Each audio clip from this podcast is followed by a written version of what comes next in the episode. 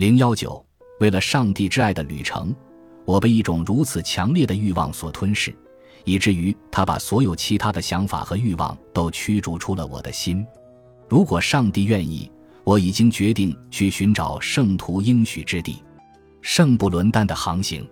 Gildas c i l i o Britannia Four 二三 Winterbottom 一九七八十七。爱尔兰和威尔士的早期教士在欧洲各地游历。以满足人们所认为需要进行的一次基督教为了上帝之爱的旅程，这是一种属灵的追求，目的是传播基督教的福音，建立新的修道院，并通过更加接近上帝而获得启迪。其中一个这样做的教士是出生于五百四十三年，名叫哥伦巴斯的爱尔兰基督徒，他以极大的热情进行了这一活动，并通过在欧洲大陆。特别是在法国的游历来探索上帝的存在，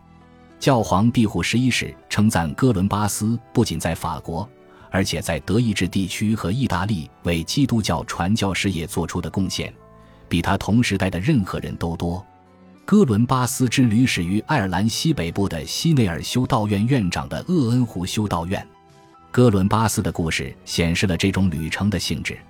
这种传教旅行很可能让早期基督教修士见识到异教的宗教雕塑和刻有铭文的纪念碑，他们遇到的一些雕像、神庙和仪式物品很可能充实了口述故事的各个方面，并在神话传统中占有一席之地。否则，很难解释在铁器时代的罗马不列颠及欧洲的宗教考古中的发现与神话叙事中的元素间惊人的相似之处。诸如哥伦巴斯这样的早期教士的旅程，可能创造了所谓的时间走廊，在史前晚期和中世纪早期之间传递传统的管道。